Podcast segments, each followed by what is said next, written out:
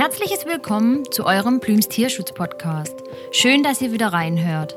Plüms klärt über alle Natur- und Tierschutzthemen auf, gibt Tipps zur artgerechten Tierhaltung und spricht das aus, was viele vielleicht nicht hören wollen. Wir wollen die Wertschätzung gegenüber unserer Natur und unseren Tieren in den Vordergrund rücken. Denn nur so lässt es sich doch glücklich und ausgeglichen leben.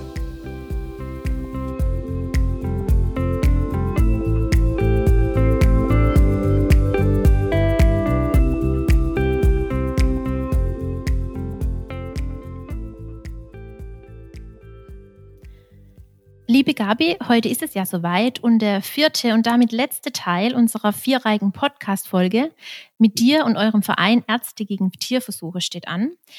Wir dürfen ja mit dir ähm, über das Thema, woran soll man sonst testen, sprechen und haben ja schon einige Fragen zusammengepackt.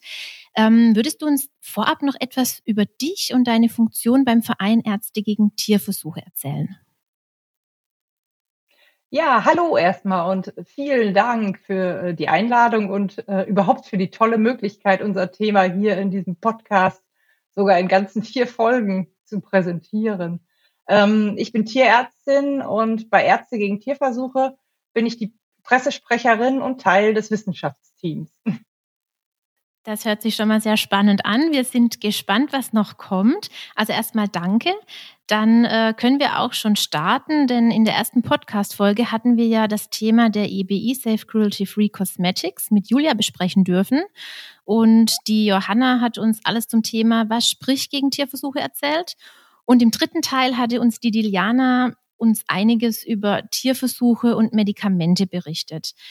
Ja, jetzt bleibt ja noch eine Frage offen, welche sich wahrscheinlich einige Menschen stellen werden oder auch schon bereits gestellt haben. Woran soll man dann testen? Also ähm, wir würden jetzt sagen, an allem außer an Tieren, da wir der Meinung sind, dass wir nicht für unser Wohl andere Lebewesen töten oder misshandeln sollten oder dürfen. Aber wir sind ganz gespannt, was du uns dazu sagen kannst und würden schon mal direkt in die erste Frage einsteigen. Ist es denn notwendig, dass man an Lebewesen testet, Dinge ausprobiert und somit in Kauf nimmt, Tierleid zu fordern und zu fördern und diese Tiere in den Laboren vom artgerechten Leben fernzuhalten? Was sagst du dazu? Ja, also ein typisches Argument der Befürworter von Tierversuchen ist es wirklich, dass man Substanzen beziehungsweise Therapien erstmal am ganzen Organismus testen muss. Ähm, und da man nicht direkt am Menschen testen will, braucht man eben Tierversuche nach deren Meinung. Ähm, und äh, deswegen muss man eben auch abwägen, ob man lieber eine Maus oder die eigene Gesundheit opfern will. Aber dabei wird äh, völlig außer Acht gelassen, dass es sich um den falschen Organismus handelt. Also wenn ich an Mäusen teste, weiß ich nur, wie die Nager reagieren. Äh, mache ich die Versuche an Hunden, bekomme ich nur eine Antwort, wie Hunde auf eine Therapie reagieren. Ähm, der Grund hierfür liegt eben in den starken Unterschieden zwischen den einzelnen Tierarten und dem Menschen. Ich bin Tierärztin und ich weiß, wovon ich spreche. Denn was einem Hund hilft, kann bei einem Kaninchen wirkungslos sein oder aber bei einer Katze oder einer Katze sogar schaden. Meine Kollegin Johanna hat ja bereits über diese Unterschiede berichtet und wir sind eben keine 70 Kilogramm Maus. Und man weiß eben erst nach der Testung am Menschen, ähm, wie der auf eine Substanz oder auch auf die Therapie reagiert. Es ist also überhaupt nicht verwunderlich, dass trotz 150 Jahre Versuche an Tieren zwei Drittel aller menschlichen Erkrankungen nicht verstanden werden oder aber heilbar sind. Ähm, und weil das so ist, gibt es auch keine Rechtfertigung für das Leid, was den Versuchstieren angetan wird. Es gibt also kein ethisches Dilemma, dass medizinischer Fortschritt nur auf Kosten der Tiere erfolgen kann und dass man eben das Leid der Tiere akzeptieren muss, damit kranken Menschen äh, damit geholfen werden kann. Nein, denn mit Tierversuchen wird der medizinische Fortschritt äh, aufgehalten. Ähm, das war schon in der Vergangenheit so, aber erst recht zu Zeiten von Mini-Organen, Computerprogrammen mit künstlicher Intelligenz und hochsensiblen Analyseverfahren. Ja, also es ist auch etwas surreal, weil einerseits sagen wir, wir ähm, wollen an ihnen testen, sind aber komplett unterschiedliche Organismen. Andererseits wissen wir ja schon, dass wir nicht unterschiedlicher sein könnten, weil viele Menschen ja leider im Stellenwert von den Tieren, äh, gerade was Mäuse und so angeht, sehr viel tiefer setzen als unseren Stellenwert. Von dem her ist es sehr surreal, dass man da überhaupt diese Gegensätze aufbringt. Und wie du schon gesagt hast, ähm, beziehungsweise angedeutet hast, es gibt ja andere Methoden. Wenn man nicht an Tieren testet, was kann man denn dann machen?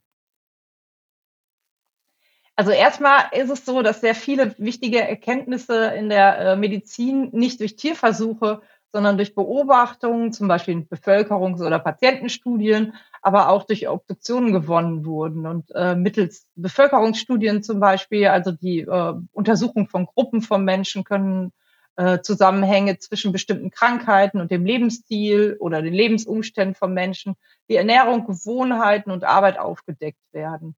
Ähm, aber heutzutage gibt es außerdem äh, bereits etliche hochmoderne, menschenbasierte Methoden, die im Gegensatz zu Tierversuchen ähm, valide Ergebnisse und eine gute Übertragbarkeit auf den Menschen liefern. Wir haben da hochsensible Analyseverfahren, die ich eben schon angesprochen habe, äh, bildgebende Techniken wie äh, Magnetresonanztomograph, Computertomographie, das kann man hier nennen. Und dann gibt es auch noch Computerprogramme, die mit Algorithmen und künstlicher Intelligenz arbeiten. Ähm, da werden große Mengen menschlicher Daten äh, äh, reingegeben und äh, so sind die, diese Computerprogramme in der Lage vorherzusagen, wie eine Testsubstanz, etwa ein neues Herzmedikament oder eine Chemikalie im Menschen wirkt, beziehungsweise auch verstoffwechselt wird.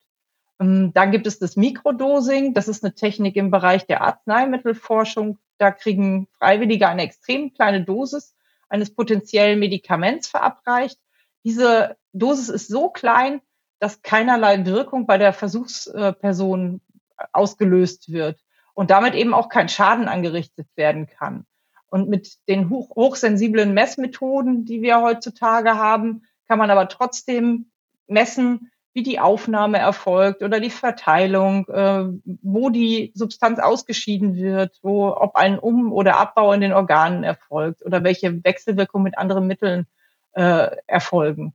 Ähm, dann gibt es eine oder äh, ergeben sich sehr vielseitige Möglichkeiten aus einer relativ neuen Technik, den äh, sogenannten induzierten pluripotenten Stammzellen. Mit dieser Technik ist es möglich, jede Körperzelle ähm, wie zum Beispiel eine Hautzelle von einem gesunden oder auch von einem kranken Menschen in Stammzellen zurückzuprogrammieren. Meine Kolleginnen haben ja das so ein bisschen schon erzählt. Ähm, ich möchte jetzt an dieser Stelle passt es aber besonders gut hin, deswegen erzähle ich das nochmal. Also diese ähm, Stammzellen, die man dann bekommt, die kann man dann, je nachdem, welches Nährmedium man hinzugibt, in kleine dreidimensionale Mini-Organe sich entwickeln lassen. Die werden auch Organoide genannt. Und diese Mini-Organe, die verhalten sich ähnlich wie die Originale. Also eine Miniaturniere, die kann zum Beispiel Urin produzieren. Ein Mini-Herz kann schlagen oder eine Mini-Nervenzelle kann elektrische Impulse aussenden. Ähm, das kann ich noch weiter fortführen. Spannend ist dabei auch, dass diese Mini-Organe die Information des Spenders in sich tragen. Wenn der Spender der, der Hautzelle zum Beispiel Diabetes hat, ähm, dann sind die äh, hergestellten Mini-Organe auch an Diabetes erkrankt. Und das ermöglicht personalisierte Biomedizin. Mittlerweile kann man bis zu zehn Mini-Organe auf einen sogenannten Multi-Organ-Chip über ein Kanalsystem miteinander verbinden. Ähm, auf diese Weise wird dann quasi der menschliche Körper und auch der Blutkreislauf simuliert.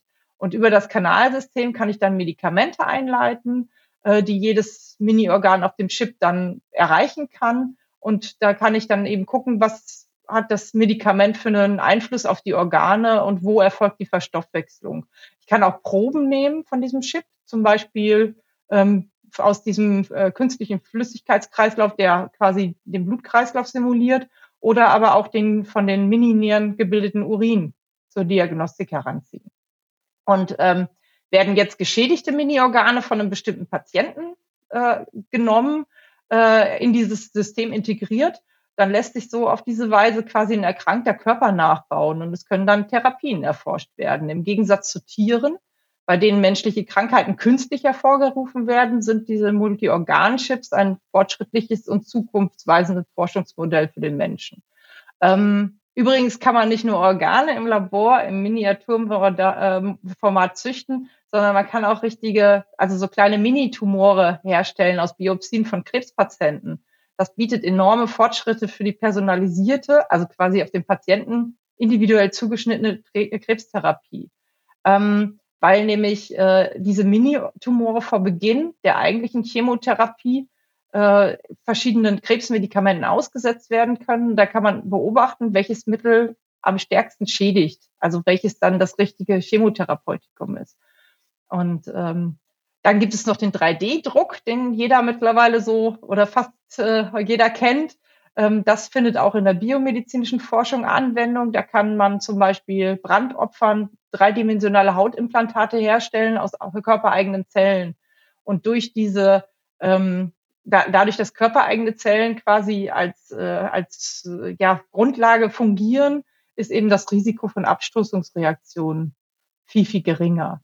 Ähm, diese ganzen Methoden, die lassen sich auch miteinander kombinieren, äh, was natürlich dann unglaublich viele Möglichkeiten äh, äh, ergibt. So, jetzt bin ich am Ende. Das ist nämlich ganz, ganz viel, was es so gibt. Ja, das glauben wir dir. Ähm, aber jetzt stellt sich jetzt äh, im Prinzip für uns die Frage, also klar, man hört ganz klar raus, Tierversuche sind nicht mehr zeitgemäß, sie waren noch nie zeitgemäß und sie schaden nicht nur den Tieren, sondern sie schaden auch natürlich tatsächlich dem Menschen. Ähm, wenn die alternativen Methoden, wie du sie ja eben geschildert hast und uns da ein paar Möglichkeiten aufgezeigt hast, ähm, eine Möglichkeit sind, auf Tierversuche zu verzichten. Warum werden sie dann nicht flächendeckender gemacht? Also das, ja, hat es dann was mit dem Budget zu tun? Ja, man meint immer, also wenn man das so hört, was ich gerade erzählt habe, dann meint man ja, diese alternativen Methoden sind ja super, aber die müssen ja echt teuer sein. Aber das ist genau das Gegenteil ist der Fall. Tierversuchsfreie Methoden sind viel, viel kostengünstiger als Tierversuche ähm, außerdem liefern die viel, viel schnellere Ergebnisse und sie sind eben auch e-, effektiver ähm, in ihrer Vorhersagekraft. Leider ist aber ihre Lobby noch sehr, sehr klein, beziehungsweise die Tierversuchslobby sehr groß. Tierversuche haben einfach eine 150-jährige Tradition, die gelten als Goldstandard in der biomedizinischen Forschung. Dabei wurde ihre Eignung als Methode nie auf den Prüfstein gestellt. Also es wird immer davon ausgegangen, dass die Ergebnisse ja völlig relevant sind. Ähm, Im Gegensatz zu tierversuchsfreier Forschung, die muss nämlich ein langwieriges und teures Validierungsverfahren durchlaufen. Und ähm, hinzu kommt, dass viele Wissenschaftler wegen dieser Traditionsgeschichte auch ähm, im Laufe ihrer Ausbildung mit Tierversuchen aufwachsen und diese Methode gar nicht in Frage stellen. Gewohnheit und Routine, das Befahren von eingefahrenen Gleisen ist halt einfach be bequemer. Ähm, wer als Forscher Karriere machen will, der muss äh, sogenannte Impact-Faktoren sammeln, also sehr, sehr viele Veröffentlichungen machen in, in verschiedenen Journalen. Und die Fachzeitschriften, die hoch angesehen sind, die also viele von diesen Impact-Faktoren vergeben, die nehmen äh, eher Studien auf, die sich mit Tierversuchen beschäftigen. Ähm, was auch noch ein Punkt ist, warum eben immer noch so viele Tierversuche gemacht werden, der oder, äh, oder ein Grund für die Tierversuche ist, dass bei den Konsumenten ein Gefühl der Sicherheit und des Vertrauens in neue chemische und pharmazeutische Produkte geweckt werden soll. Äh, Tierversuche erfüllen damit eine Alibi-Funktion. Die spiegeln eine Unbedenklichkeit von Produkten vor, die in Wahrheit aber überhaupt nicht gegeben ist aufgrund der äh, fehlenden Übertragbarkeit. Ähm, dann kommt noch die Förderungspraxis öffentlicher Mittel hinzu. Die ist nämlich extrem tierexperimentell orientiert. Wie viele öffentliche Gelder überhaupt, also in die tierexperimentelle Forschung fließen. Das weiß niemand so genau, beziehungsweise es gibt keine Statistiken äh, oder die sind nicht öffentlich zugänglich. Ähm, aber ähm, es, man kann sich schon einen Überblick verschaffen, wenn man die ganzen Veröffentlichungen in den Medien oder aber äh, Pressemitteilungen von, von Universitäten oder auch von, vom Bund ähm, sich anschaut, dann kann man schauen und, äh, und sieht dann eben, dass, wie die Dimensionen sind. Und wir haben eine Liste erstellt, die wir, die wir ständig aktualisieren. Und da ist es wirklich so, dass ähm, äh, Milliarden von Steuergeldern in Tierversuche fließen und nur Millionenbeträge äh, fließen in tierversuchsfreie äh, Methoden. Also das ist, wenn man das äh, in Prozente nimmt, sind das über 99 Prozent in tierversuchsbasierte Forschung und unter einem Prozent in Forschung ohne Tierversuche. Und der äh, last but not least profitiert einfach eine ganze Industrie vom Tierversuch. Züchter, Händler, Futterlieferanten, äh, Hersteller von Käfigen oder auch vom Zubehör, dann die Wissenschaftler, die natürlich finanziert werden, Institute, die verdienen alle am Tierversuch. Ja, also ist unglaublich. Was natürlich dann auch hinzukommt, das fragen sich auch bestimmt unsere Zuhörer, wenn man, die, wenn man dir jetzt so zuhört und man hört seit 150 Jahren und alles bleibt beim Alten und im Endeffekt geht es meistens doch nur dann doch ums Geld, fragt sich natürlich jeder, es steht ja so im Gegensatz. Ich meine, wir hätten eine oder mehrere Möglichkeiten, besser auf den Menschen zugeschnitten zu sein. Wir hätten eine Möglichkeit, die ohne die Validierungskosten jetzt mal ausgenommen auch deutlich günstiger wären, wie jetzt die Tierversuche. Und natürlich on top jetzt für uns noch, ähm, dass natürlich das ganze Tierleid auch nicht entstehen würde. Und man sollte ja eigentlich meinen, wie du schon erwähnt hast, dass die Wissenschaft eigentlich in Form auch von Fortschritt gewährleistet werden soll. Aber man hat da so ein bisschen den Eindruck, wie wenn man da hinterwäldlerisch, äh, drücke ich es mal aus, geblieben ist. Und ähm, von dem her, wie sind denn eigentlich dann diese Tierversuche, also die Versuche an Tieren überhaupt entstanden? Äh, wie kam man denn überhaupt auf diese Idee? Ich meine, auch früher war es ja so, dass keiner im Mittelalter gesagt hat, also die Ratte steht auf gleichem Level wie ich, das muss ja das gleiche Organsystem sein, überspitzt gesagt, die nehme ich jetzt und probiere irgendwas daran. Ja, die Geschichte von Tierversuchen ist sehr lang. Also die ersten überlieferten Tierversuche wurden schon im sechsten Jahrhundert vor Christi von einem griechischen Arzt gemacht. Und äh, die Idee des Tierversuchs, die ergab sich einerseits aus der reinen Neugier und andererseits aber auch aus dem Wunsch, aus den Experimentär, äh, Experimenten an den Tieren Rückschlüsse auf den Menschen zu ziehen. Ähm, schließlich war die Forschung dann auch relativ unkompliziert und auch legal. Ne? Also ähm, deswegen hat man es gemacht. Und ähm, außerdem ist man lange Zeit davon ausgegangen, dass Tiere keine Gefühle haben ähm, und auch noch exakt genauso reagieren wie der Mensch. Heute weiß man aus der modernen Verhaltensforschung, dass Tiere genauso leiden können wie wir oder auch Angst und Freude empfinden. Außerdem ist bekannt, äh, dass Tiere eben äh, häufig völlig anders reagieren. Und gerade vor diesem Hintergrund ist es völlig absurd, äh, weiter an einer mittelalterlichen Methode und auch an, vor allen Dingen an einer extrem fehlerhaften Methode festzuhalten, anstatt sich eben mit den modernen, für den Menschen relevanten Methoden zu befassen. Würde ich gerne noch eine Frage vorziehen, weil das äh, beschäftigt mich jetzt auch persönlich. Ähm, wie können wir denn alle zusammen verhindern, dass weiter an Tieren getestet wird? Also wie kann auch der Otto-Normalverbraucher ähm, jeden Tag verhindern, also ohne die EBI, die wohl natürlich sehr wichtig ist, dass das Ganze vorangetrieben wird, dass das ein Ende hat, ganz klar. Da wollen wir auch noch mal dran erinnern. Ähm, die Unterschriften sind noch nicht voll und noch nicht alle erlangt. Also da immer noch ähm, ja, unterschreiben, unterschreiben, unterschreiben. Aber kannst du uns vielleicht einfach sagen, ganz plump und banal, wie können wir ab morgen verhindern, in unserem Alltag integriert, dass es keine Tierversuche mehr gibt oder dass die minimiert werden können?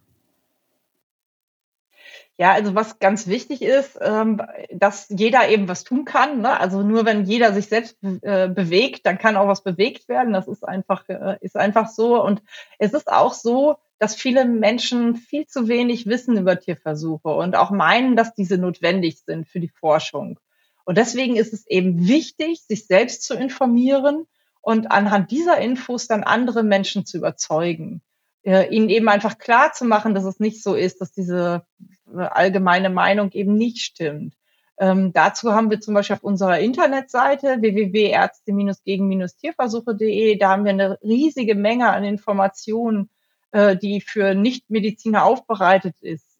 Äh, und äh, da kann man sich ähm, informieren. Ja, also äh, kann ich kann ich nur empfehlen. Außerdem haben wir vor zwei Jahren ähm, die weltweit erste Datenbank für Non-Animal Technologies, also tierversuchsfreie Methoden ins Leben gerufen. Dort findet man äh, mittlerweile über 1300 Beispiele für moderne, humanrelevante Forschungsmethoden ähm, die Seite lautet www.nat-datenbank.de und äh, einfach mal reinschnuppern und drin stöbern. Und ähm, die wahrscheinlich bekannteste Möglichkeit jetzt im Alltag was zu tun, ist, ähm, äh, dass man beim Kauf von Kosmetika oder Wasch- und Reinigungsmitteln äh, darauf achtet, dass man äh, die kauft von Firmen, die vollständig auf Tierversuche verzichten. Ähm, zwar ist der Verkauf jetzt, äh, das möchte ich dann doch nochmal erklären, ne, dass der Verkauf von äh, an Tieren getesteten Kosmetika äh, sowie kosmetischen Rohstoffen ist eigentlich seit 2013 in der EU verboten. Allerdings bezieht sich das nur auf Inhaltsstoffe, die wirklich ausschließlich in Kosmetika eingesetzt sind. Viele Wirkstoffe werden aber auch zum Beispiel in Putzmitteln, Farben oder in der Industrie eingesetzt und fallen deswegen nicht unter Kosmetik, sondern unter das Chemikaliengesetz. Und da sind die Tierversuche nicht verboten. Deswegen lohnt es sich immer genau hinzuschauen und Kosmetik zu kaufen, die als cruelty-free gekennzeichnet sind. Ja, und dann komme ich zu einem weiteren Punkt, was jeder für die Abschaffung von Tierversuchen machen kann. Tierversuche sind nämlich fälschlicherweise in einigen Bereichen gesetzlich vorgeschrieben. Das bedeutet aber nicht, äh, dass sie dann automatisch die richtige Methode sind, nur weil es Gesetze gibt, die sie vorschreiben. Ähm, es führt aber dazu, dass diese Gesetze für eine komplette Abschaffung von Tierversuchen geändert werden müssen. Und deswegen ist es enorm wichtig, auf politischer Ebene Einfluss zu nehmen, indem man beispielsweise zur Wahl geht und damit Parteien seine Stimme schenkt, die sich für den Tierschutz einsetzen. Außerdem gibt es eben die Möglichkeit, über das Unterschreiben von Petitionen, jetzt machen wir den Ringschluss zur EBI, ähm, Tierschutz vom Sofa aus zu betreiben. Also Petitionen zeigen Politikern, dass die Bürger Tierversuche nicht einfach so hinnehmen wollen, damit im Endeffekt irgendwann mal Gesetze sich ändern sollen. Und ähm, ja, vor diesem Hintergrund gerne nochmal auf die Europäische Bürgerinitiative ähm, äh, hinweisen, weil ähm, äh, das ist noch nicht mal eine Petition, sondern die Europäische Bürgerinitiative hat, damit hat man die Möglichkeit, äh, halt auch wirklich, dass sich ähm, die EU-Kommission mit dem Thema beschäftigt und dass eben auch eine Gesetzesänderung auf EU-Ebene herbeigeführt werden kann. Und ähm, ja, ne, deswegen da ganz, ganz wichtig, dass jeder unterschreibt, der jetzt hier zuhört. Ja, das sind so die Sachen, die man im Alltag machen kann. Ja. Also liebe Zuhörer, ihr habt es gerade eben noch mal gehört. Wir haben auf den anderen in den anderen Folgen schon darauf hingewiesen. Geht ruhig äh, auf die Seiten von Ärzte gegen Tierversuche, unterschreibt die EBI. Wir können dadurch wirklich was bewegen. Und ähm, wie uns äh, Gabi auch schon erzählt hat, es gibt viele Möglichkeiten, wo man da helfen kann und wo man auch selbstständig zu Hause vom Sofa sogar einfach die Tiere unterstützen kann. Und ähm, dadurch, dass wir ja jetzt ähm, vieles von den anderen Versuchs-, also tierversuchsfreien Methoden gehört haben, gibt es denn da schon äh, andere Studien beziehungsweise weitige Tests fernab von Tierversuchen? Ja, also trotz der bereits angesprochenen minimalen finanziellen Unterstützung hat die tierversuchsfreie Forschung äh, bereits beachtliche Erfolge aufzuweisen. Und äh, Gott sei Dank, mehr und mehr Forscher erkennen äh, auch das Potenzial. Und deswegen gibt es mittlerweile extrem viele Studien, die sich mit diesen innovativen Methoden befassen. Ähm, und es gibt auch ganze Kongresse über mehrere Tage, die sich ausschließlich äh, oder auf denen ausschließlich über Non-Animal Technologies berichtet wird.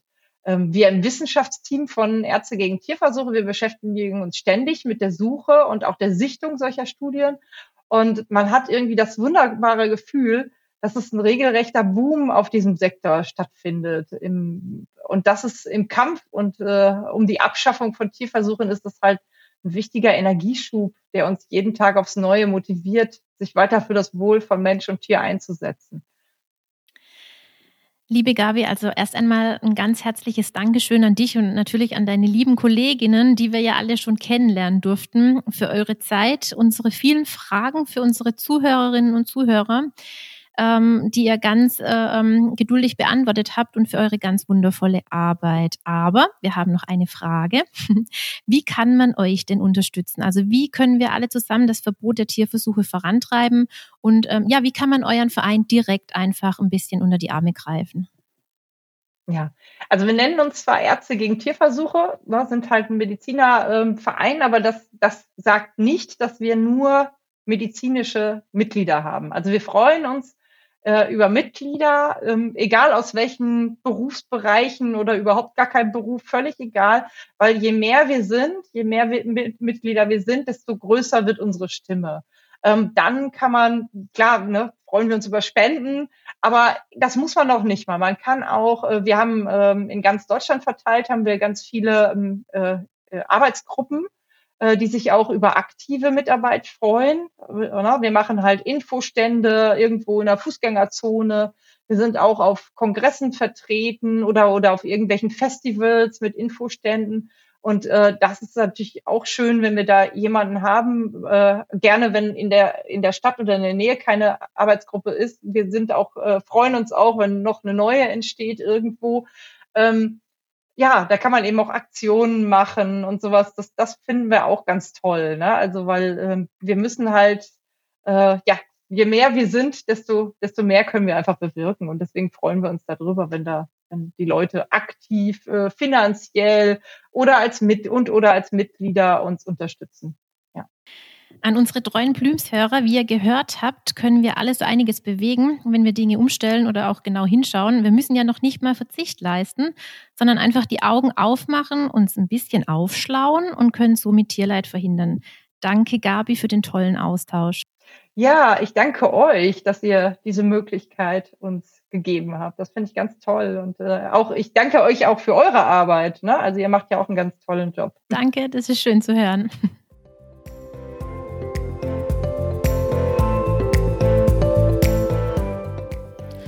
Danke, dass ihr wieder reingehört habt und somit Interesse an den so wichtigen Themen zeigt und gleichzeitig einen Beitrag zum Tierschutz leistet.